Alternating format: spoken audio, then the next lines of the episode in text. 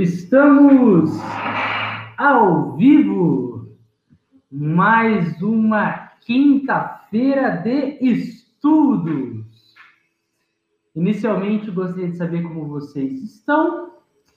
Eu, nesses minutos iniciais, após as sete horas, eu abro as coisas aqui, deixo tudo certinho para efetivarmos o nosso estudo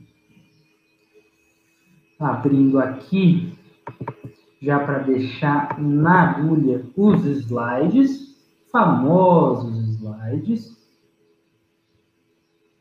E vou fazer também o esquema de abrir aqui o nosso YouTube pelo celular, porque dessa forma eu consigo acompanhar os comentários de vocês quando eu estiver apresentando né, os PowerPoints. Eliana Rampazzo, boa noite, como você está? Obrigado pela presença aqui hoje. Nós, nesses três minutos iniciais, como de costume, esperamos a galera entrando, né? A gente sabe que tem é, é, que é um negócio comum pessoas entrarem nos dois minutos finais do segundo tempo, do, da prorrogação do segundo tempo. Então, te dá esse tempinho, vai ajeitando tudo, vendo se tá bom. Pergunto para você, Eliana, como está o áudio? Meu áudio está bom? Está conseguindo ouvir bem? Tem algum tipo de chiado, alguma falha? Comunica fazendo favor para deixar tudo nos trinks. Então, estou acessando aqui, estudando a revista Espírita. em vídeos. E abrindo aqui o nosso encontro. Fechou. Está aberto aqui. Então eu consigo interagir com vocês mesmo quando estiver apresentando os slides. Tá bom, esperar um pouquinho mais, dando 7 horas e 3 minutos, eu inicio o nosso estudo.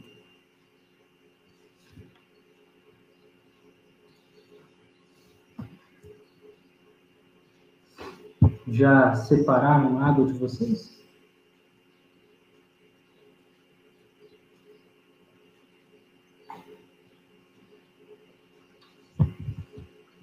Aos nossos ouvintes pergunto: como está o áudio? O áudio está legal? Está estourando? Está com? Está interessante? Comuniquem aí, por favor, caso seja possível. Eu acompanharei aqui o chat, tá bom? 7 e 3, irei fazer a nossa prece inicial e a gente começa o estudo mais uma noite, um estudo que está muito interessante, principalmente para você que curte história. E eu falo história, não apenas contação de história, mas a história dos países, de reis, imperadores, tem bastante disso hoje. Né? Você aí que é adepto de Game of Thrones vai se identificar bastante com este texto. Então, vamos relaxar o nosso coração.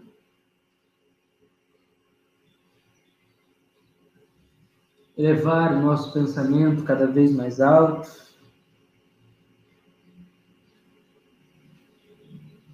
Alcançando as esferas superiores. Os santos espíritos que desejam nos ver realmente vencer na vida. Um vencer na vida que difere,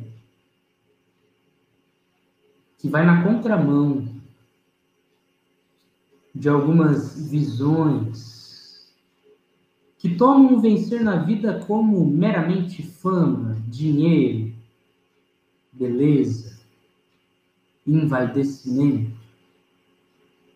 mas um vencer na vida que se pauta em superar-se um pouquinho a cada dia. Dessa forma, que o estudo de hoje sirva de contribuição para as nossas atividades abençoadas. Que evoluamos não só o nosso intelecto, mas também a nossa moral com os conteúdos que escutamos, compartilhamos e divulgamos. Que assim seja hoje e sempre, graças a Deus. Então, Eliana nos disse aqui que o áudio está legal, então obrigado, que bom que o áudio está interessante. Boa noite, Verinha! Como é que você está, querida? Muito obrigado pela presença. Então, hoje nós iremos abordar o estudo de número 28. Eu irei apresentar os slides aqui, como a gente faz geralmente, e iremos tratar sobre este assunto. Qual que é o assunto, Davi? O assunto é Confissões de Luiz XI. Nossa, é um artigo, como eu disse inicialmente, para quem curte história é um prato cheio inclusive com detalhes a mais que a gente não encontra nos livros ordinários de história. Eu irei apresentar aqui, né, para vocês, a janela do meu aplicativo. Que aplicativo, Davi? A janela do meu PowerPoint. Eu tenho que reabrir aqui no documento, porque geralmente esse programa que a gente utiliza para fazer as transmissões dá um bug, dá um erro quando eu tento apresentar. Aí quando eu vou apresentar pela segunda vez, o programa aceita. Olha só como as coisas funcionam. Boa noite aí para a galera que está entrando. Prazer estar aqui com vocês mais um dia. Então, temos aqui os nossos slides como eu disse, o nosso artigo tem o título de Confissões de Luís XI. Ok? Então, para você que não nos segue, para você que ainda não curte, que não curte os nossos vídeos, não acompanha as nossas postagens, vocês conseguem encontrar a gente no Estudando a Revista Espírita, que está presente no YouTube, Facebook e Instagram. Tá? Estamos quase atingindo a meta de mil inscritos no Instagram. Isso em pouquíssimo tempo. Então, se você puder aí contribuir compartilhando a página para mais pessoas conhecerem esse trabalho lindo de Allan Kardec, é, que exatamente foi um mensageiro, foi um codificador, né, da espiritualidade amiga, por favor, façam isso, tá bom? Já deixem a curtida nesse vídeo também para ajudar o canal. E é, para você que não me conhece, eu sou o Davi Filho. Meu pai é o Davi Pai, mas não tem pai no nome dele, enfim, é o meu pai é, nessa encarnação. E o perfil do meu pai é o Palestras Davi. Ele traz os encontros de terça-feira. E eu, geralmente, não é sempre, né, trago os encontros de quinta. Às vezes eu jogo na quarta, enfim eu vejo aí conforme as disponibilidades da agenda. O meu perfil pessoal de divulgação espírita é o Espiritismo Sociedade no Instagram e o Espiritismo e Sociedade no Facebook. Beleza? Joia? Então vamos seguir. Temos hoje mais uma psicografia de Hermance Dufaux. Hermance Dufaux é uma médium, né, foi uma médium conhecida pelas psicografias envolvendo figuras históricas, né? figuras que marcaram a história. Ela psicografou mensagens de Joana d'Arc, né? que foi uma mártir francesa que nós já abordamos em encontros passados. Tem uma, um artigo inicial que Kardec vai voltar a abordar em outra parte da revista sobre quem foi essa Joana d'Arc. E também ela psicografou mensagens de Luís XI, que foi um ex-rei, né, que reinou em parte do século XV na França. Foi um rei francês. Então, nós temos esses dois exemplos aí de figuras históricas que se comunicaram via mensagens psicografadas por Hermance Dufour.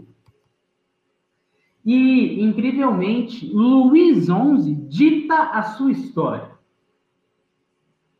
É, Kardec traz o seguinte para a gente: ó, 15 dias foram suficientes para ditar a matéria de um grosso volume.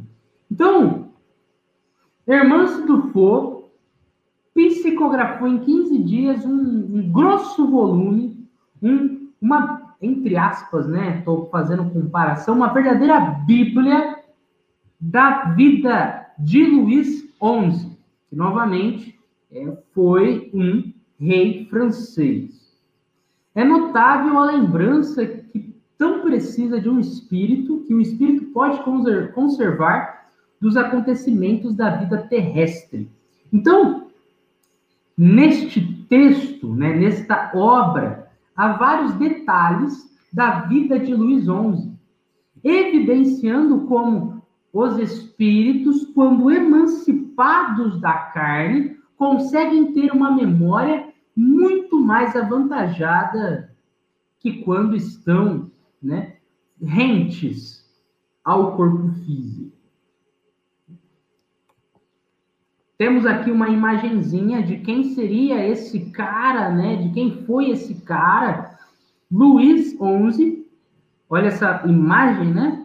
É, é, bem diferenciada. E Luís XI, ele ficou conhecido na história como Rei Aranha ou o Prudente. Davi, por que Rei Aranha ou o Prudente? Porque Luís XI era um cara estrategista. A aranha, ela tece pacientemente a sua teia, para que em dado momento a presa se emaranhe na teia e seja tomada. Logo, Luiz XI era um cara que sabia muito bem jogar com as peças que tinha em mão. Ele era prudente, ele era cauteloso ao tomar as suas escolhas.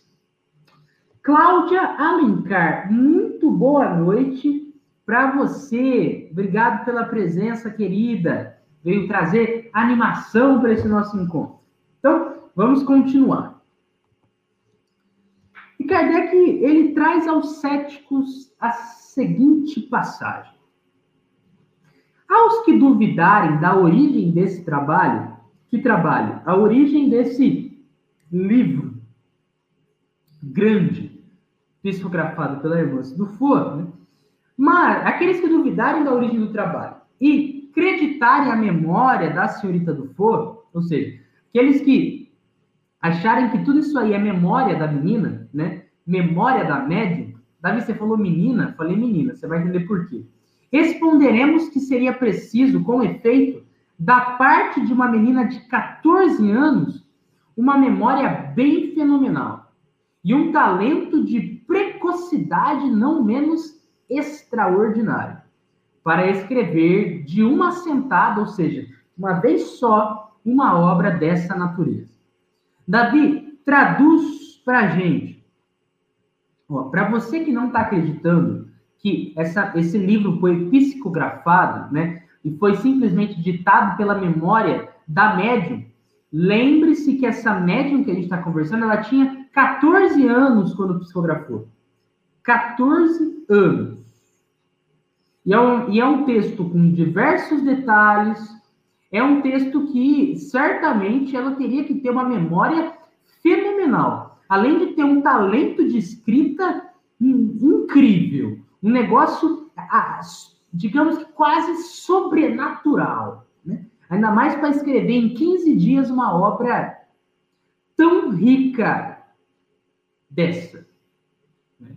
Então, pensa o que é mais provável: ter sido psicografado ou uma menina ter tirado tudo da cachola. E aos céticos, Kardec diz mais. Onde essa criança teria aurido, teria retirado as, as explicações inéditas da nebulosa política de Luís XI? Como que essa menina conseguia ter tanta informação inédita, inédita, não sendo historiadora, né, sobre a vida política, as tramas, as, as intrigas de Luís XI. Luís XI que reinou, que reinou no século XV. E ela, irmã Sidufo, encarnada, né? Estava encarnada no século XIX.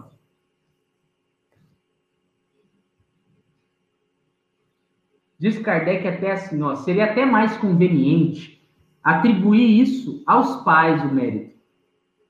Então ele, ele, dá uma, uma zoadinha. Né? Ele fala, ó, é mais provável que, se, se você forem pensar por esse lado, que tenha sido os pais o mérito de toda essa história do que a menina que psicografou. Então ele dá uma brincadinha, né, Kardec? Soraya! Ai, gente, é tanto coração nesse chat, é tanta, é tanto afeto, tanta fraternidade. Queria, é, quando possível, né, abraçar todo mundo assim bem forte. Agora Kardec direciona a palavra aos leitores, para os outros leitores. Das diversas histórias escritas por seu intermédio, né? intermédio de quem? De Irmãs do Fo, né? que é um intermediário, médio, né? Medianeiro, é uma ponte. A de Joana d'Arc é a única que foi publicada. Então, se você, você que aqui está me escutando, procurar na internet assim, História de Joana d'Arc ditada por ela mesma. Você vai encontrar essa obra que foi psicografada pela irmã do Fogo. Davi, se eu procurar História de Luís XI, é ditado, ditada por ele mesmo, você não encontra. Porque foi barrada a publicação dele. Aqui nessa época ainda não tinha acontecido essa restrição, mas depois ela virá. Tá bom? Agora, a gente precisa até dizer que o presente artigo ele vai apresentar um trecho do texto do livro que foi ditado pelo Luiz XI. E é um trecho que aborda a morte do conde de Charolais. Nossa!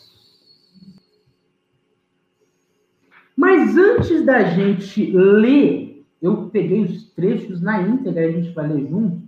O que que Luís XI confessa, porque são confissões de Luís XI, o nosso texto de hoje, a gente vai entender um pouquinho que história é essa de Luís XI e que história é essa de Conde de Charolais.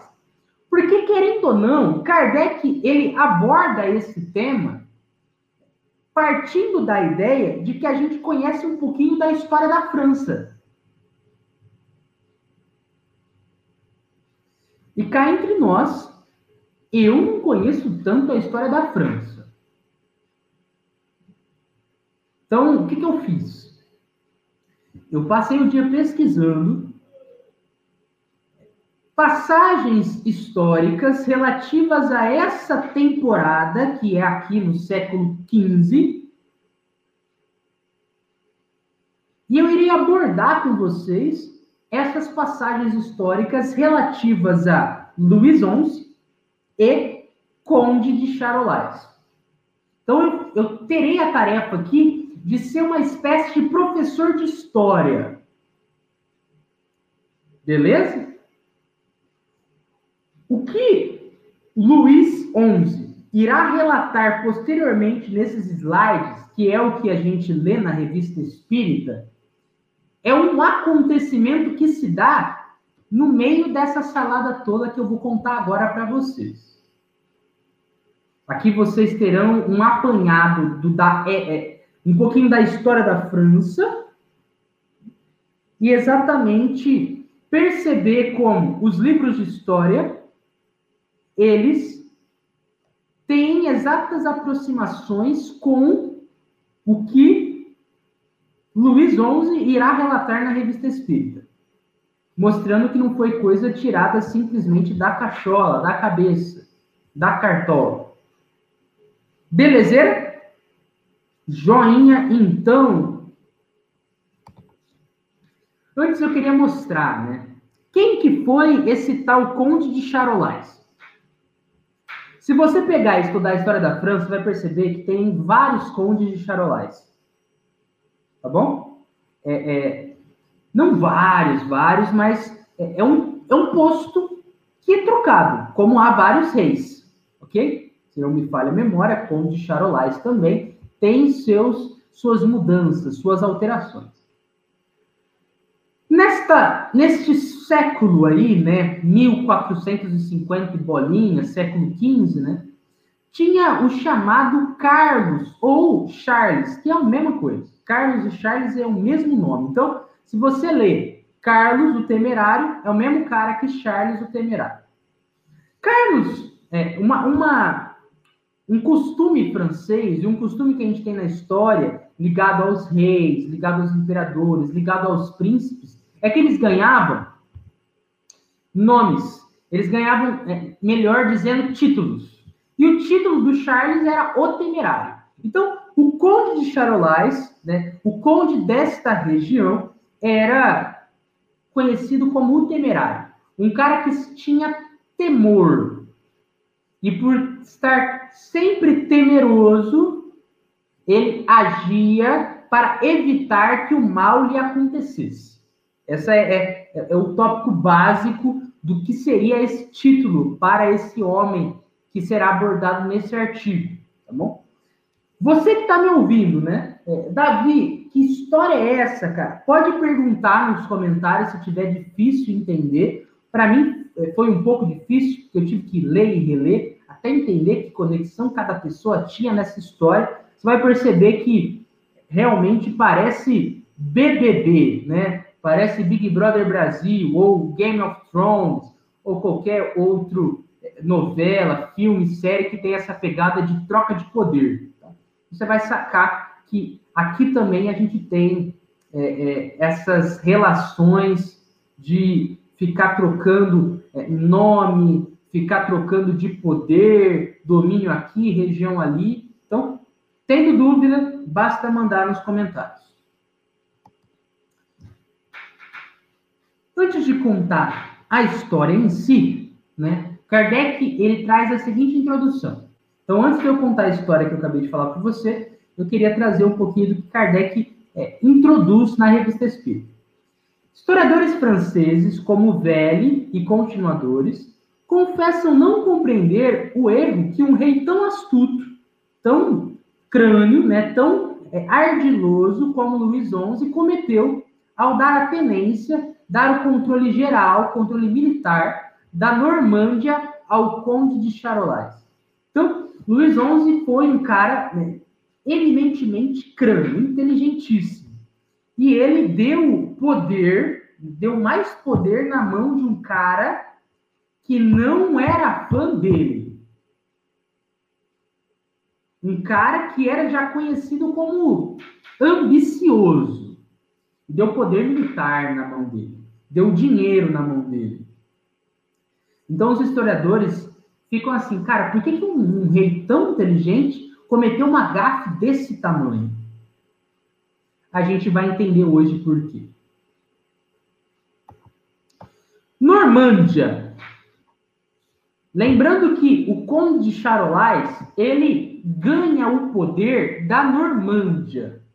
Ele ganha a tenência geral da Normândia. Ele ganha o poderio militar da Normândia. Normândia, o que é Normândia, Davi? É uma região posicionada no noroeste da França. Beleza? noroeste da França. Está destacado aqui na foto para vocês. As explicações dadas por Luís XI são difíceis de contradizer. visto estarem confirmadas por três episódios de todos conhecidos. Aí que chega o ponto, né? Por todos conhecidos, levando em conta a galera da época que tinha um pouco de conhecimento sobre o assunto. Para gente, aqui, né, é, em 2021, talvez não seja um assunto que a gente bate papo na esquina, ou troca o WhatsApp, ou troca e-mail, enfim, né? Então, a gente vai aqui buscar entender um pouquinho melhor o entorno histórico para que a gente se enquadre nessa ideia de episódios de todos conhecidos.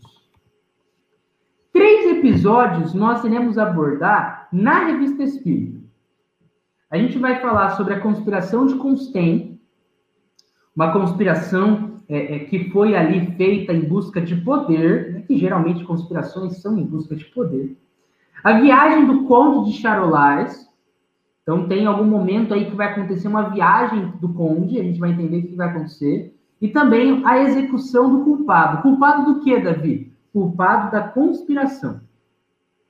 E também tem o terceiro episódio nessa história, que é a obtenção do príncipe, né? Por esse príncipe. Que príncipe, Davi? O príncipe é Conde de Charolais. Então, a obtenção pelo príncipe da tenência geral da Normândia. Ele ganha esse poder. É, e Normândia é uma província, diz Kardec, que reunia os estados do Duque de Borgonha. Então, mais um nome aí. Duque de Borgonha é uma posição também, uma posição política. A gente não tem hoje é, deputado, senador, é, enfim, vários aí, várias categorias, lá também tinha. Tinha o duque, tinha o conde, tinha o rei, né? tinha o imperador. Beleza? Então, é, essa província da Normândia reunia os estados do duque de Borgonha. Então, reunia os estados que esse duque tinha poder. E quem que era o duque de Borgonha nesta época? Era o pai, o pai do conde de Charolais. A gente vai falar um pouquinho dele. Tá?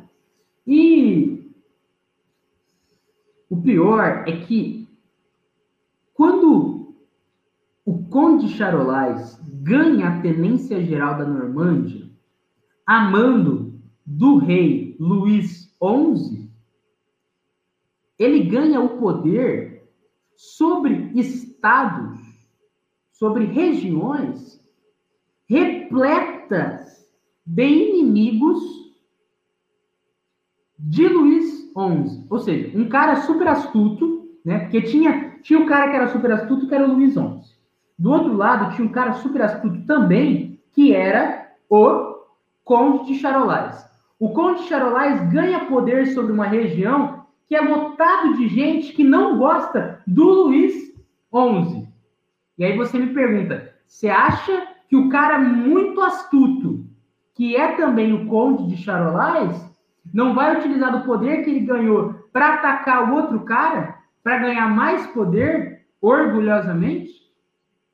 É isso que a gente vai descobrir hoje. Beleza? Resumo dessa história toda é a gente vai conversar um pouquinho do trajeto de Charles, quem é Charles? O conde de Charolais, a duque de Borgonha ele vai tomar, Charles, ele vai tomar o lugar do pai, que é que era o Duque de Borgonha. Então, esses episódios, eles estão muito ligados ao poder que Charles vai ganhando durante a história. E aí você, antes da gente continuar, dando uma pausa até para sua cabeça processar o tanto de informação que eu trouxe, eu queria dizer o seguinte para vocês. Por que Kardec iria trazer um artigo para gente com tantas implicações históricas? Algumas formas a gente entender o porquê é entender que, primeiro, mostrar, né, provar a imortalidade da alma. mostrando como Luiz, né, desencarnado há tanto tempo, estava vivo né, em espírito e poderia narrar o que ele vivenciou quando estava na carne. Além de mostrar que os nossos atos, eles apresentam consequências, a gente leva isso na memória para além de só a vida material. Top, né? Muito top. Vamos agora, eu e vocês, é, por favor, eu gostaria de saber se vocês estão comigo. Vocês estão conseguindo pegar o fio da meada? O que está acontecendo? Ou está muito auê na cabeça de vocês? Relatem para mim, porque se for o caso, eu vou mais devagar para que vocês consigam compreender. Então, me deem, por favor, um retorno. Nós agora começaremos uma parte que não está na revista Espírita. Mas eu trouxe para que você consiga se nortear na história da França. O que, que a gente está conversando? E também perceber, né, na prática, como a gente já pode ter sido na vida no passado. Além de também ver, quem sabe, se a gente não está agindo de forma parecida no presente. Manipulando, jogando sujo, coisas assim. Então, eu trouxe aqui um, um resumo histórico da relação de Luís XI com Charles o Temerário, Charles, que é o duque de, é, perdão, o conde de Charolais, é baseado no escrito por um cara chamado Rubem Queiroz Cobra. Ele é doutor em geologia pelo FMG e também graduado em filosofia. Então eu peguei um pouquinho do que ele produziu e fui montando um resumão sobre esta, esta relação conturbada entre esses dois caras. Então, Charles, ou Carlos, o temerário, foi um ambicioso e manipulador conde de Charolais. Então, o cara era fogo. Era um cara fogo. Era tipo aquela criança. Claro que eu vou dar um exemplo bem zoadinho, né? Mas é tipo aquela criança que você está andando de boas com ela e ela é tão cirúrgica em fazer birra que ela vai fazer birra quando tiver muita gente perto. Porque ela está ciente de que quando ela fazer birra com muita gente perto, você possivelmente querendo que ela pare de chorar e espernear, você dá o que ela quer.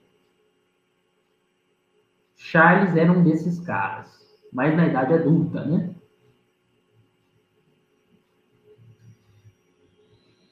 Partindo desta introdução, vamos para a história para além de Charles. Luís XI, rei da França na época, tinha que lidar com a nobreza. Eram várias pessoas ali da elite que tinham muita grana e que tinham alguma ligação financeira e política com Luís XI. Mas os nobres tinham muitas ambições políticas. Eles tinham muito assim, cara, eu quero ter mais poder, eu vou roubar ali, eu vou, eu vou corromper aqui. Então, Luiz XI, percebendo que estava num verdadeiro ninho de aranha, o que, que ele fez? Ele foi mais aranha ainda. E começou a impor punições a esses nobres. Então, ele limitava, ele tirava pensão, pensão, tinha muita gente que recebia pensão, ganhava dinheiro mesmo do rei, da, da, da coroa, melhor dizendo.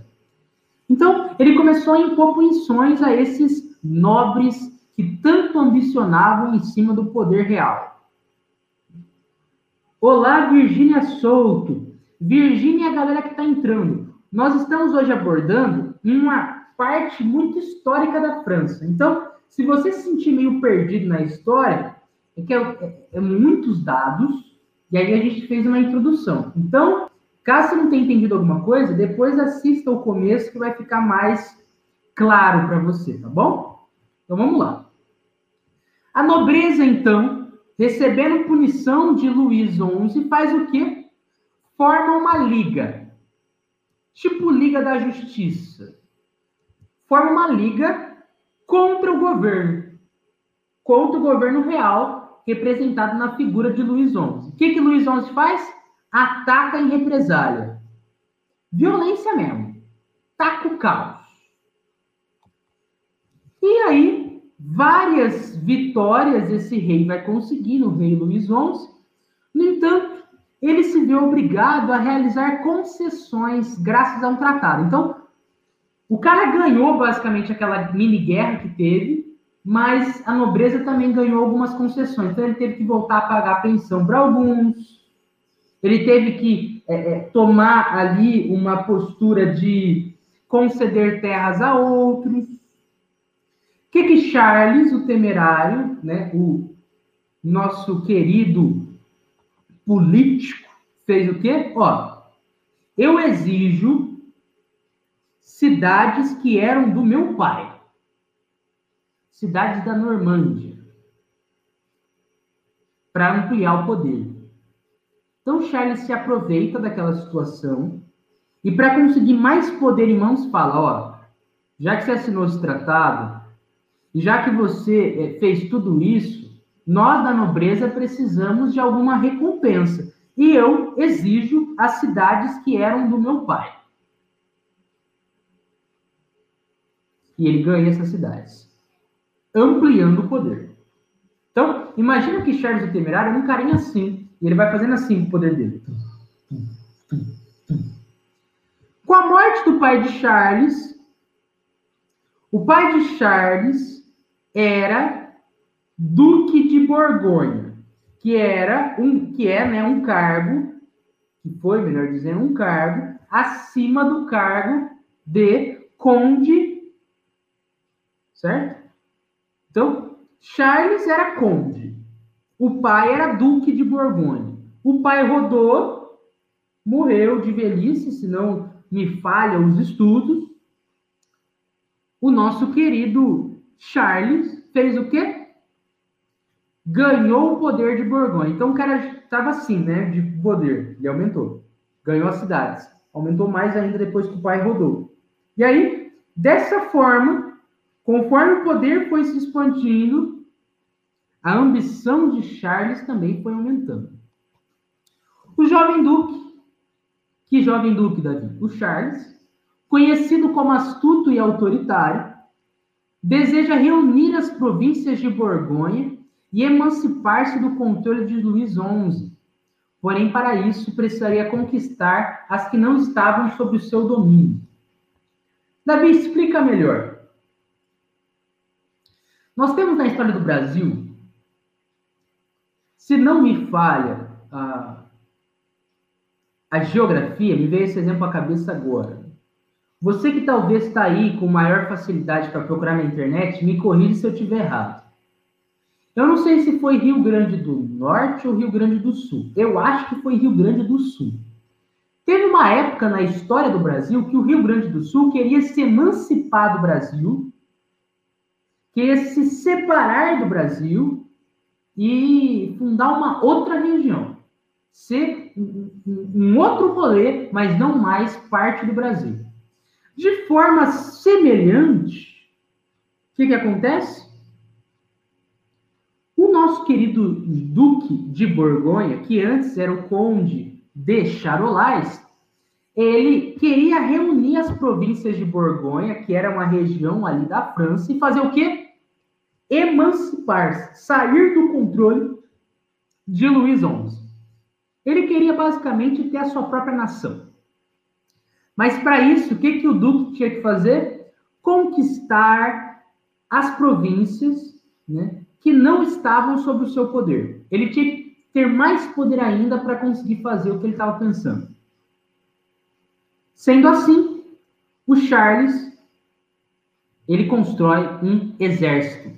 Lembrando que aqui Charles já tem Charles já tem a tenência da Normândia, ou seja, aqui Charles ele já ganhou o poder militar da Normândia, que é aquela região no noroeste da França, e já recebeu pensão, já recebeu grana de Luís XI. A gente vai entender por que, que ele ganha o poder é, sobre a Normândia, Charles. E a gente também vai entender por que, que ele vai ganhar pensão de Luiz quando a gente falar do texto que está na Revista Espírita. Aqui, a gente está abordando a parte histórica que eu trouxe de fora para a gente compreender a situação que estava a França no século XV. Tá bom? Estão comigo? É, aqui a gente tem o seguinte, ó, a Verinha falando que está muito bem explicado, então obrigado, de verdade. É, é, eu, eu acho muito importante que a gente tenha esse retorno para exatamente alterar a nossa conduta caso não esteja sendo bem explicado. Tá? O importante é que vocês consigam entender o que eu estou querendo passar aqui. E a Martinha citou né, é, uma guerra histórica, se não me falha a memória dela. Galera que quiser pesquisar um pouquinho sobre essa questão do Rio Grande, enfim, tem aí na internet. Ocorre que Charles ele vai ganhando mais poder, ganhando mais poder, e na, no domínio dele, né, no domínio que ele tem sobre Borgonha, há uma corrupção muito grande, uma arbitrariedade muito grande. O Duque, então, que já tinha já ganhado bastante poder, o que, que ele faz? O Duque de Borgonha, o Charles, que antes era o Conde de Charolais, ele vai atrás do imperador Frederico III. Davi, para tudo. Tem o rei e tem o imperador? Sim. Nesta época, a França era parte de um império grandioso. Que império era esse? O Sacro Império Romano Germânico. Então é tipo assim, né? Digamos que você está na sua empresa e você é subordinado do fulano chamado Paulinho. Só que o fulano chamado Paulinho é subordinado do chefão. O chefão da empresa que é o Paulão. Você, querendo mais poder, em vez de tratar com o Paulinho, que é o teu chefe mais próximo, você vai no chefe mais distante, que é o Paulão.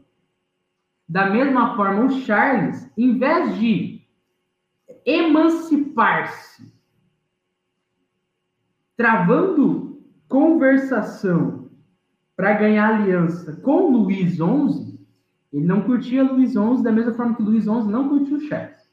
Ele vai atrás do imperador topzera do Bang, imperador Frederico III, visando obter a constituição de um novo reino. Ele queria o reino de Borgonha para ele. Ele queria ter a casa dele, a nação dele. E aí, a troca que seria feita seria por um casamento político. Ó, eu seria emancipado, mas você ainda vai estar, de certa forma, com alguma com algum quê de controle porque eu vou poder deixar, eu vou deixar que o seu filho case com a minha filha. Por isso que eu escrevi casamento político. Então, era troca por poder. No entanto, o que, que acontece? O imperador Frederico III, muito ciente da ambição de Charles, faz o quê? Ó, vai lá conversar. Olha só as intrigas. Parece novela das oito, gente. Parece novela da Globo, parece novela mexicana, mas não. Vida real, cara. Frederico III faz o quê? Em vez de acatar o pedido do seu subordinado Charles, faz o quê? Ó, vai lá e fala assim para o rei Luís XI, rei da França, que era né, subordinado ao Frederico. Olha assim, ó, faz o seguinte agora. Você vai bloquear, você vai acabar com os planos deste homem chamado Charles. Esse cara tá me preocupando. Ele tá querendo sair da minha asinha, tá querendo é, é, voar. E ó, não gosto disso não. Luiz, então, faz o quê? Tá bom eu vou agora empreender uma atividade para conseguir derrubar o Charles, o temerário. Só que uma coisa que a gente não pode esquecer é que o Charles, ele não era só mais um, o conde de Charolais. O cara agora era duque de Borgonha. o Duque de Borgonha, além de ter né, um poder extenso sobre Borgonha, uma região ali da França, ele também tinha a tenência da Normândia. Então, ele tinha ali algumas amarras militares dentro da França. Dessa forma, não era simplesmente falar assim, ó, vai lá e acaba com, com o Charles. Agora tinha que envolver exército, tinha que envolver estratégia, tinha que envolver muita coisa. Porque também, da mesma forma que Luís XI tinha suas alianças, o Charles também tinha se consolidado nesse poder fazendo aliança. Para você que curte um livro de história, para você que curte uma novela, uma série com muita reviravolta, bem-vindo à história da França. bem-vindo à história das várias nações que compunham, né? E que também compõem o mundo, cheio de trama. Ocorre então, em determinado momento dessa história, que Luís XI ele promete apoio ao povo de Liege, que estava insatisfeito com o controle de Charles. Então, o que, que Luiz fez? Ó, eu sei que tem um grupo, que tem um povo que não é fã, que não é fã do Charles. O que, que eu farei então? Em vez de atacar diretamente o Charles, eu vou apoiar o grupo que está querendo se rebelar. Eu não vou sujar tanto as minhas mãos. Então ele vai, faz o quê? Apoia o povo de Liege. O duque, então, sabendo que o povo de Liege foi apoiado pelo rei na revolta, inclusive, como se fosse uma manifestação ali, mas uma manifestação violenta, é, é, eles gritavam o nome do rei: Luís XI, Luís XI. O Duque, então, para mostrar o poder dele, com orgulho profundamente ferido, o que, que ele faz? Ele reprime a revolta de Liege de forma brutal. De forma brutal. E quando eu falo brutal, brutal mesmo. Se você ler, você percebe que o cara foi tipo, muito brutal. Ele realmente queria aterrorizar as pessoas para que não se voltassem contra ele, nem mesmo o próprio rei da França. O que, que ele faz? Se aproveitando das suas alianças e do poderio bélico que ele tinha desenvolvido, Charles o Temerário, ele captura, ele escolta, de certa forma, o rei. Ó, rei, vem cá, vem cá. Você vê como o cara já estava querendo tirar a asinha do pacote. Vem cá, rei. Traz o rei. Por isso que é, eu pus capturando, porque ele escolta, não captura, tipo um sequestro.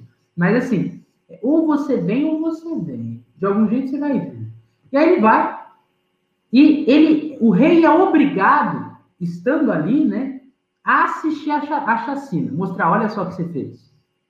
Olha só o que você fez. E até pode parecer para você que está entrando, tipo, cara, por que, que a gente está conversando sobre isso? Conversar sobre isso é conversar sobre a gente também. A gente até pode não ter pegado espadas, pelo menos nessa encarnação, né? Pode não ter sido é, verdadeiros, como fala, ardilosos, malandrinhos. No entanto, é, a gente pode ver como pode ter na gente um pouquinho desses sentimentos que animaram Luiz e Charles, que animaram Frederico, por exemplo, eu não quero lidar com alguma coisa, então eu mando para o outro lead. Eu quero que alguma pessoa se, se dane na vida, então eu vou e insuflo, é, influencio alguém para que faça mal àquela pessoa. Eu vou é, ser violento, vou gritar perto das outras pessoas para elas perceberem, olha, esse cara não quer conversa, essa mulher não quer conversa. Então, a vida desses caras dá exemplos macros e bem agitados sobre coisas que a gente pode experienciar na nossa vida. E a gente vê como é de longe, né? Quando a gente consegue olhar de longe, como é tanta infantilidade espiritual, né? Lutando pelo osso que uma hora vai ter que abandonar. O, o rei, então,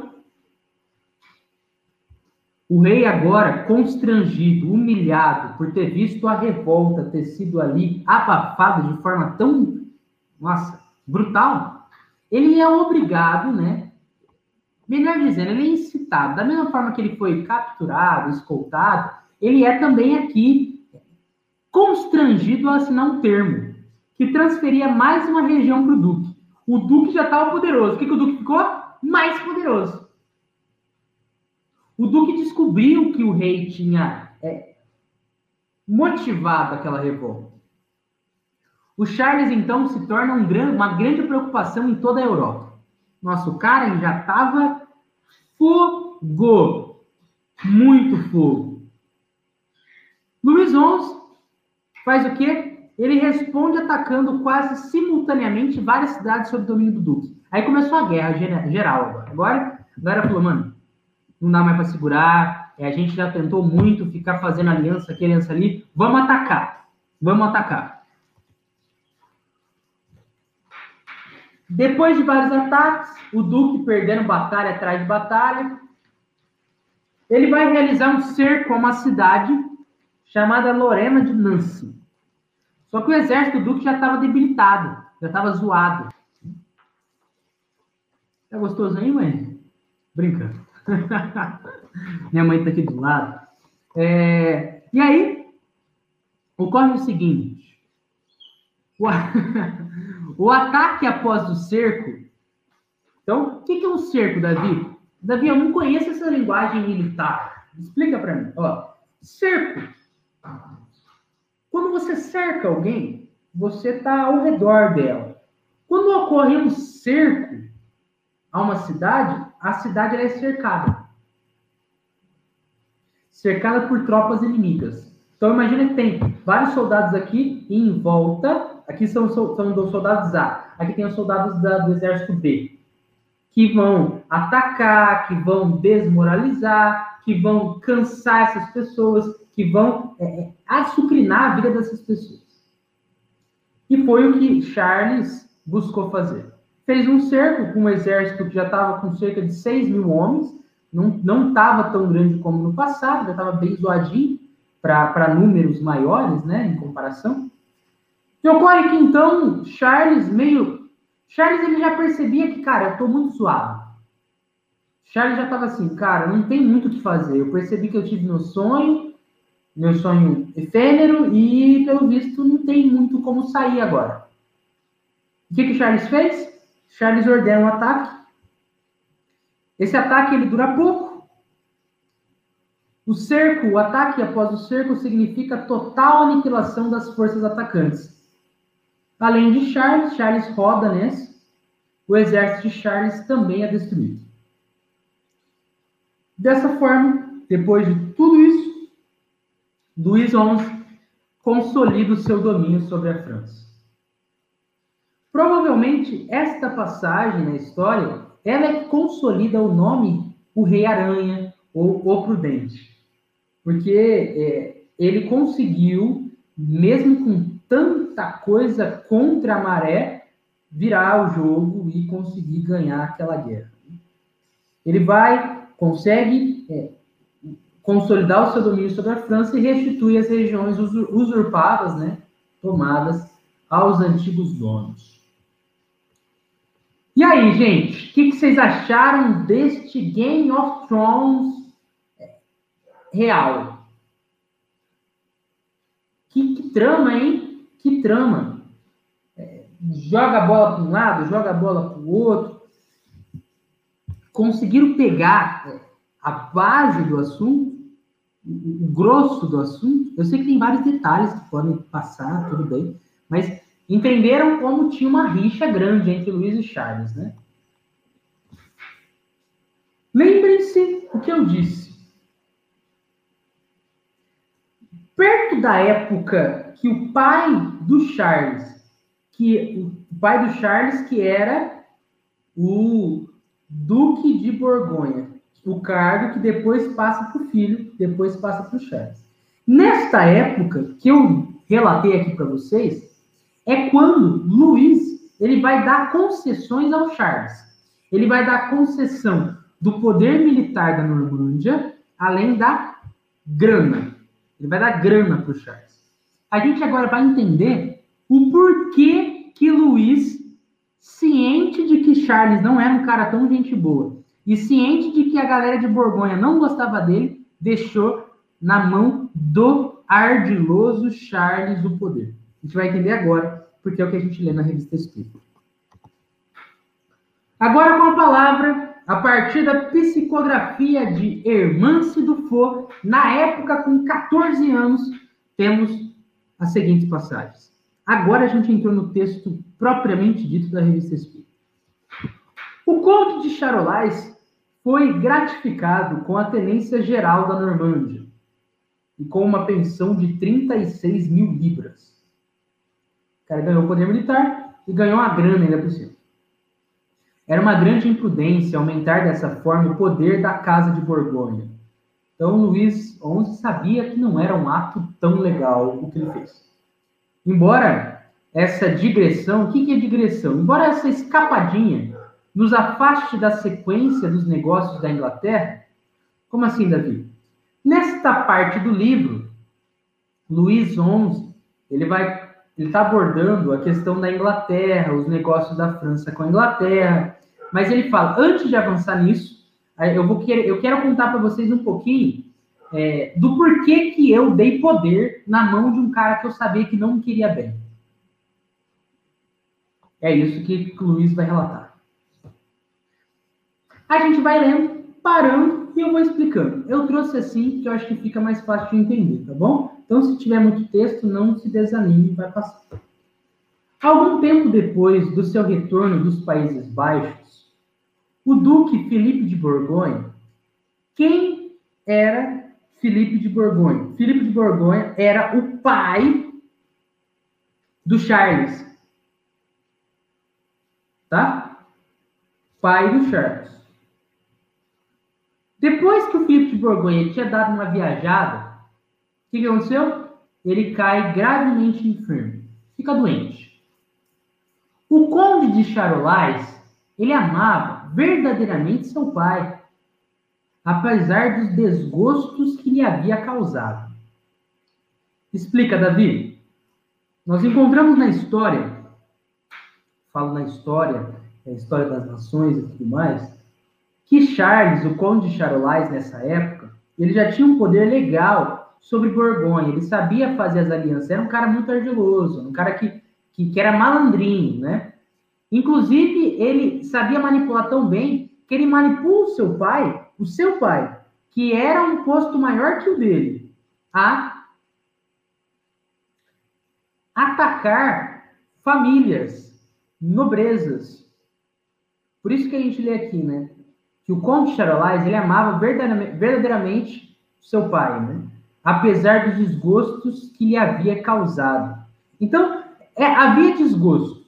Para o pai do Charles, levando em conta as manipulações do filho, como também havia desgosto para Charles, quando Charles não era atendido, quando Charles tinha o seu poder eh, limitado. Então, os dois não se batiam muito bem, mas segundo Luís XI, o conde Charles amava verdadeiramente seu pai. É verdade que seu caráter ardente, impetuoso, e, sobretudo, minhas pérfidas insinuações poderiam desculpá-lo. Então, Luiz está falando, ó, é, é, verdade que o cara tinha um caráter ardente, ele era agitado, ele queria muito, queria demais. Perdão. E também eu insinuava muito, né, eu tinha insinuações pérfidas, cruéis, para cima dele. Mesmo com tudo isso, é possível que a gente desculpe ele. Então, é interessante porque essa passagem, ela mostra muito como dá uma, dá uma amadurecida na cabeça do Luiz. É bem possível que na época ele tinha um, um, um, um sentimento bem pior em relação ao Conde de Charolais. Mas, passados tantos anos, por que tantos anos, Davi? Porque o, o, o Luiz XI, que é o comunicante aqui nessa lição, ele desencarna e a gente não sabe se ele reencarna e desencarna de, depois, e aí ele vai ditar essa mensagem, mas Ele desencarna, Luiz, na história, ele desencarna perto de 1400 e pouco, depois de 1450. E, e essa lição era ditada no século XIX, enquanto que ele vai partir, quando estava encarnado como rei, no século XV. Então, tem, tem alguns um tempo legal, alguns séculos de amadurecimento, né? É tipo, aquela pessoa que a gente não queria nem mesmo ver pintada de ouro, hoje a gente consegue falar até bem dela. Esse é o caminho, né? É... Martinha, né? Martinha perguntou assim: neste interim, a situação dos, dos espíritas ficaram, é, ficou complicada? Olha, Martinha, nesta, nesta história que eu trouxe para vocês aqui, que eu contei sobre é, conde de, o, o, o, conde de um lado, né, o conde de Charolais de um lado, o duque de Borgonha do outro, o Luís XI do outro, isso acontece no século XV. O, a codificação espírita ela só virá no século XIX. Então não tinha os, o espiritismo para a gente falar dos espíritas, né? Mas certamente não era um tempo muito legal para se viver não, né? No sentido de é, é, perseguições, porque a, Igreja Católica já tinha um poder bem interessante né, nessa época e tinha bastante BO, né? Quando você não era um adepto da crença católica, tá bom? Espero que tenha aí sanado um pouquinho de dúvidas. Fechou. Então, o, o Conde de Charolais, ele cuida, cuidou, né, com afeição toda filial e não deixou nem dia nem de noite a cabeceira do leito do pai que estava doente. O perigo do velho duque me levara a sérias reflexões. Levara a quem? Levara o nosso querido Luiz XI. Então, o velho duque, que era conhecido como o bom, era Filipe o bom. Então, diferente do filho, que era temerário, era destruidor, Filipe era considerado bom. Ocorre que o seu querido é, companheiro Felipe, né, o Luiz, que tinha uma relação interessante com o Felipe, Felipe estava rodando, Felipe estava morrendo, Felipe estava numa situação de enfermidade grave.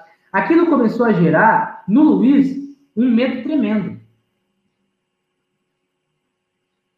Começou a bater assim, nossa, cara, se o Felipe parte, se o Felipe se despede dessa vida, que, que vai acontecer? Quem vai tomar o poder é o filho. E o filho não é um cara legal de tratar. Diz então Luís XI: Eu odiava o conde e acreditava ter tudo a temer dele. Que conde? Conde de Charolais. Tá bom? Então, ele, o Luís, ele não gostava do conde e acreditava ter tudo a temer dele. Aliás, não tinha senão uma filha de tenra idade, o que ocasionou, após a morte do duque, que parecia não dever viver muito tempo, uma minoridade que os flamengos, sempre turbulentos, teriam tornado extremamente tempestuosa. Então, olha só o que a gente tem aqui. Pensa comigo. O o Luiz, 11, ele tinha uma filha menor. Ele tinha uma, uma filha que não tinha alcançado a maioridade, a maioridade daquela época. Então, ele pensou assim, cara, se eu for deixar o poder na mão dessa minha filha, em algum momento, os flamengos, eles vão se aproveitar dessa situação e vão tacar o caos. Davi, que Flamengo é esse?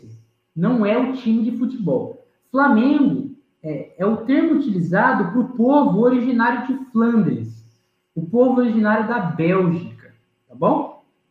Então, o Luiz temia que o poder caísse na mão do conde. Quais são as ideias de Luiz XI, então? Eu poderia ter me apoderado facilmente, se não de todos os bens da Casa de Borgonha, ao menos de uma parte, seja disfarçando essa usurpação com uma aliança, seja lhe deixando tudo quanto a força tem de mais odioso. Ou seja, Luiz traz assim, ó, eu poderia fazer o quê? Eu poderia tomar o poder da Casa de Borgonha. Se eu não conseguisse pegar tudo, eu ia pegar pelo menos uma parte. Poderia até ser de forma bem estratégica, sem utilizar armas propriamente dito. Eu poderia fazer uma aliança e pegar o poder. Poderia, inclusive, utilizar da força. E olha só a citação, né? É, deixando tudo quanto a força tem de mais odioso. Ou seja, Luís XI, nessa época que ele está publicando, no século XIX, ele já mostra uma, uma certa aversão à violência, olha só. É, deixando tudo quanto a força tem de mais odioso, de mais feio. Havia mais razões do que era preciso. Aí vem a ideia de Luís XI. Né? Havia mais razões do que era preciso para mandar envenenar o conde de Charolais. Pera, Davi, como assim? O Luís XI queria envenenar o conde? Exatamente. Luiz queria tirar o cara da jogada. Aqui a gente está vendo detalhes da história, detalhes da história que a gente não encontra nos livros, que são detalhes ditados pelo próprio Luiz que vivenciou essas coisas. Por isso que eu fiz todo um apanhado e agora estou contando detalhes desta fase nebulosa que o Felipe de Borgonha estava para morrer e quem estava para tomar o poder era o, o, o, o Charles. E aí vai contando aqui um pouquinho do, do medo de Luiz e eu, a ideia que Luiz teve. A ideia macabra, né? De envenenar o conde de Charolais. A própria ideia de um crime, aliás, não me chocava mais. O que, que ele faz então, Luiz? Ele seduz o copeiro do príncipe, chamado Jean Constant. Como assim, Davi? Explica melhor. Copeiro? Copeiro é quem serve. Serve os copos. Pera, então você está me dizendo que lá no templo dos reis, enfim, tinha uma galera que trabalhava servindo as pessoas? É da mesma forma que hoje a gente tem os garçons. Aí os, rei, os reis, imperadores, tinham um, um, um serviço de garçom e garçonetes próprio. Tinha o copeiro Jean Constant. O que acontece? Luís XI seduz o copeiro do príncipe. Seduz o copeiro do Charles. A Itália, de algum modo, era o laboratório dos envenenadores. Foi para lá que Constant enviou Jean de Yves. Então, Jean Constant, ele manda um cara para a Itália, ó, vai para a Itália e traz um veneno da hora para a gente envenenar o conde. O conde Charolais. Jean de Yves, então, que havia conquistado, graças a uma soma considerável, a qual deveria ser lhe paga quando retornasse. Jean de Yves, inclusive, então, aqui nessa história, ele ganha uma grana legal ele ganha uma grana legal para fazer esse negócio de viajar para obter. Dive quis saber a quem se destinava o veneno. Então, o, o Dive, ele viaja, enviado pelo Constant para a Itália, e aí quando ele viaja para lá, ele pergunta assim, mas ó, Constant, me conta, esse veneno é para quem? E aí o copeiro do príncipe fala, é para envenenar o conde de Charolais. Você acha que para a trama sombria de Luiz XI ter revelado para o cara que foi buscar o veneno, para quem seria o veneno, foi uma boa ação? Para a trama sombria de assassinato, não foi. E aí o que, que se dá? Depois de, de ter dado conta da sua tarefa, o Ive ele apresentou para receber a grana que foi prometida a ele. Ó, eu viajei, eu fui para a Itália e eu trouxe o veneno que você pediu, Constant, que era o copeiro do príncipe. Mas Constant não pagou o IVE e começou a cobrir ele de injúria. Ou seja, começou a menosprezar o cara, começou a meio que. É, é, você só fez sua parte, você não vai ganhar essa grana, não, cara. Você não vai ganhar tudo isso. É tipo, ó, eu vou te prometer um salário altíssimo, mas você começa a trabalhar na empresa e não recebe o que foi prometido para você. E ainda começa a sofrer injúrias ali dentro. É basicamente o que aconteceu nessa história feia, né? Furioso com essa recepção, o Ive, ele jura vingar-se. Ele vai atrás do conde de Charolais, ele confessa tudo o que sabia, com exceção de que Luís XI estava por trás do assunto. E aí o que acontece? Constanho, ele vai preso e ele é conduzido ao castelo de Repimonte. Então, o Dive delata o contratante, que foi o Constant, e o Constant é preso pelo conde de Charolais. O medo da tortura fez Constant confessar tudo, exceto a minha cumplicidade, exceto a cumplicidade de Luís XI, talvez esperando que eu intercedesse por ele. Já se achava no alto da torre, local destinado ao suplício, e já se preparavam para o decapitar, ou seja, para cortar a cabeça dele, quando externou o desejo de falar ao conde. Então ele falou, ele estava assim, ele esperava muito que o rei fosse salvá-lo. O rei não foi salvá-lo. Quando ele estava para morrer, ele falou assim: para, para, para com esse negócio. Eu tenho uma coisa, eu tenho uma coisa top para contar para o conde.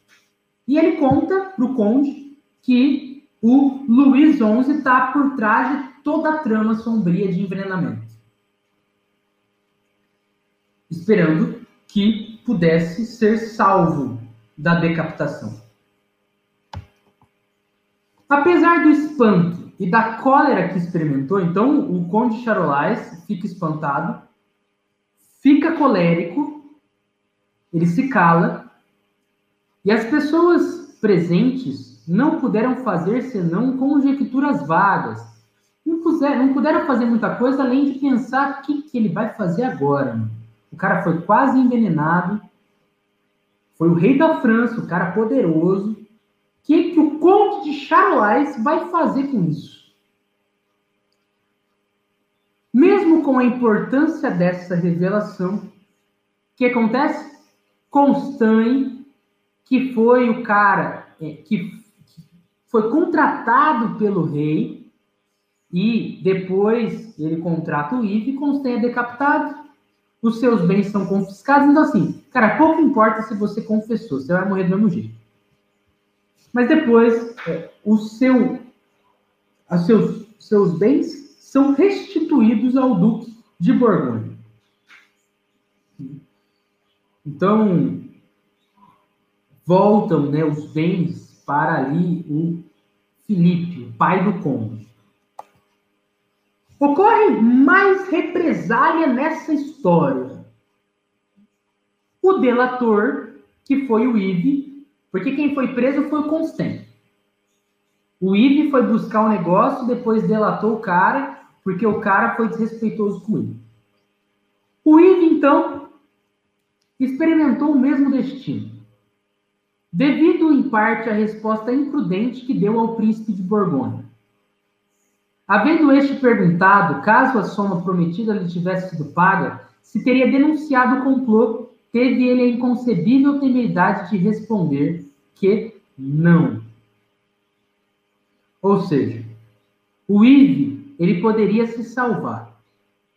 Ele poderia, ó, ó, eu se eu tivesse sido pago, eu não teria envenenado você. Eu não teria envenenado ninguém. O que acontece?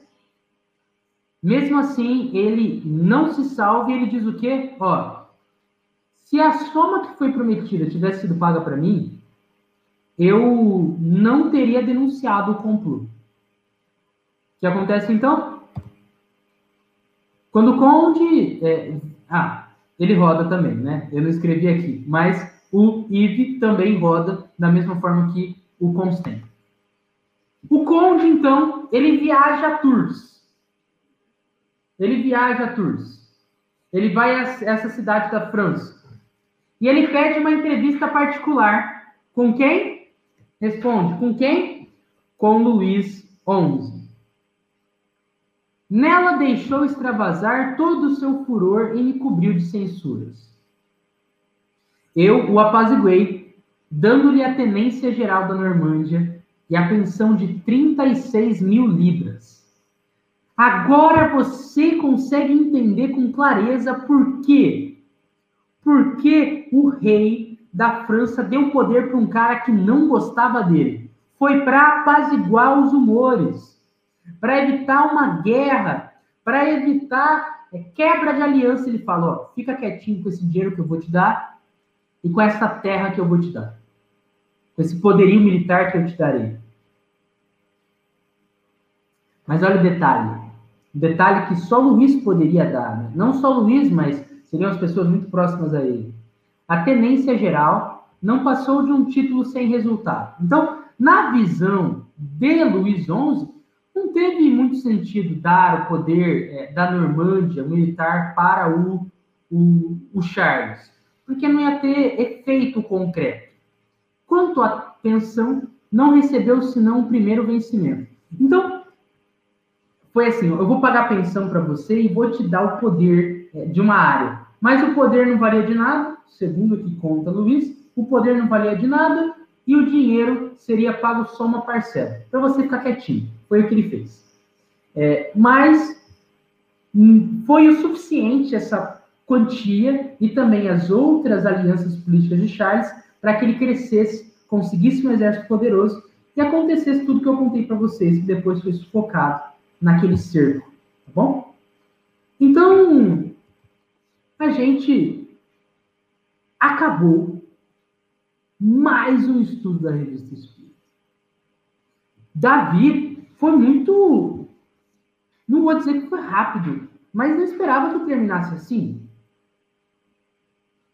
Eu irei inicialmente aqui tirar a exposição para eu aparecer completo para vocês dar boa noite para Vandinha Duarte. A gente tem Verinha, a gente tem Martini, a gente tem Vandinha, a gente também tem aqui a, a nossa Virgínia, Virgininha. Então, tem várias pessoas aqui. Tem também a Elianinha, todo mundo gosta de ser chamado assim. Então, depois dessa abordagem histórica, eu queria saber o que vocês acharam. Né? Eu sei que é um texto que, para você que não curte tanto história, pode ter sido meio difícil de acompanhar, seja pela complexidade das informações, o tanto de nomes, ou, ah, não, não sou fã de ficar é, conversando sobre coisas do passado, mas é bem interessante, mostra para gente né, um pouquinho da história de uma parte do nosso mundo, mostra muito como, com o poder nas mãos, é, é possível tramar tantas coisas e no final das contas acaba. No final das contas acaba. Eu digo acaba porque você pode lutar pelo poder, você pode, é, das formas mais cruéis possíveis, consagrar-se como um tirano, uma tirana, não precisa ser nem dentro de um reino. Pode ser dentro da, do seu serviço. Pode ser dentro da tua, do teu seio familiar, do teu lar. Pode ser dentro de onde você presta serviços. Uma hora você vai ter que abrir mão do teu poder meramente material. E vai ficar com o que você angariou na tua alma. o que você angariou na tua alma. Dessa forma, eu deixo aqui esta reflexão. Espero que vocês tenham gostado do trabalho que nós realizamos hoje. Caso tenha alguma dúvida que eu possa sanar, me envie aqui no chat. Eu vou esperar um tempinho, vou tomar um gole de água. E a gente faz a prece de encerramento para finalizar mais uma noite. Agradeço muito a presença de todos vocês. Então, caso tenha alguma dúvida, caso tenha alguma coisa a ser dita, peço que vocês comentem aí antes que eu termine a minha vida.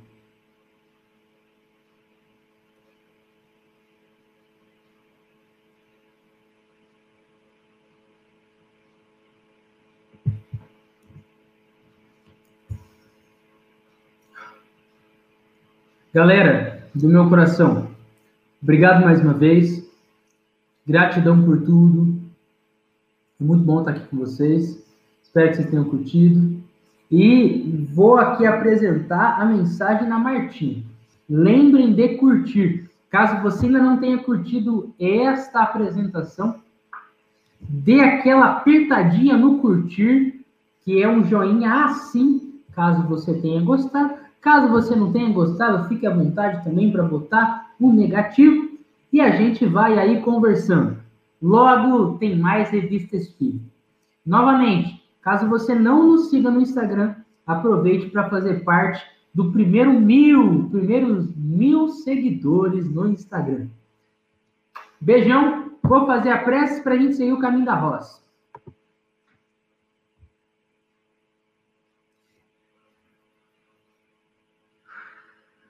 Mestre amado Jesus, agradecemos profundamente a beleza do encontro de hoje.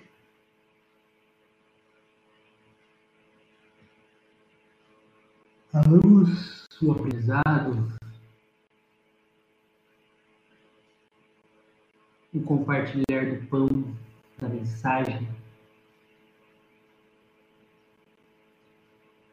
Aqueles que aqui nos escutam com as portas do coração abertas, recebam os fluidos de amor que enviamos.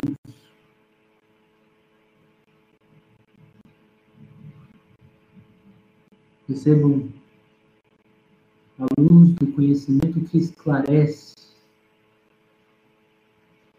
a luz do conhecimento que nos auxilia a discernir o bem do mal, a boa escolha da má escolha. Que esta história complicada e cheia de tramas e reviravolta nos mostre que viver pela matéria é viver pelo que irá evaporar um dia. Mas viver pela mensagem inovadora viver para a verdadeira felicidade. A felicidade que verdadeiramente encontramos servindo o nosso Pai amado. Obrigado e que assim seja hoje e sempre. Graças a Deus.